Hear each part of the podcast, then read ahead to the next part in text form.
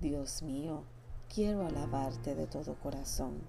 Quiero cantarte himnos delante de los dioses. Quiero ponerme de rodillas y orar mirando hacia tu templo.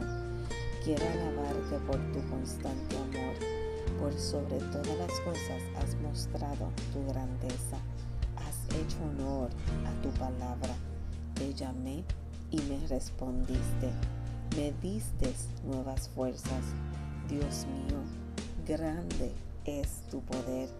y alabarán los reyes de este mundo cuando escuchen tu palabra y sepan todo lo que has hecho.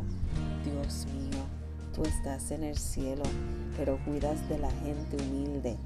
En cambio, a los orgullosos los mantienes alejados de ti.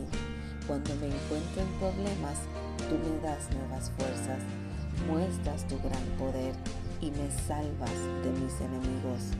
Dios mío, tú cumplirás en mí todo lo que has pensado hacer. Tu amor por mí no cambia, pues tú mismo me hiciste. No me abandones. Salmo 138, un salmo que escribió David en medio de una aflicción.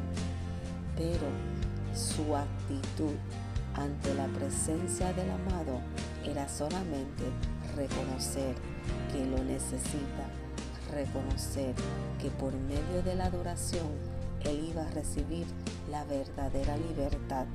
A lo mejor no libertad de los problemas, pero libertad en su alma y en su espíritu. Hoy Dios, por medio de su palabra, nos invita a, en medio de la, de la aflicción, postrarnos ante su presencia, postrarnos y darle gracias porque nunca nos ha abandonado.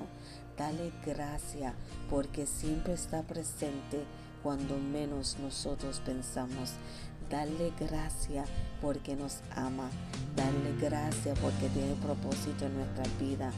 Dale gracias porque Él va a cumplir lo que Él dijo algún día en nuestra vida darle gracias porque estamos vivos, porque tenemos una salvación tan hermosa que nos ha dado por medio de Jesús. Hoy la palabra nos está diciendo que no importa la situación que estemos pasando, Dios desea que nos postremos y que tomemos actitud de adorador.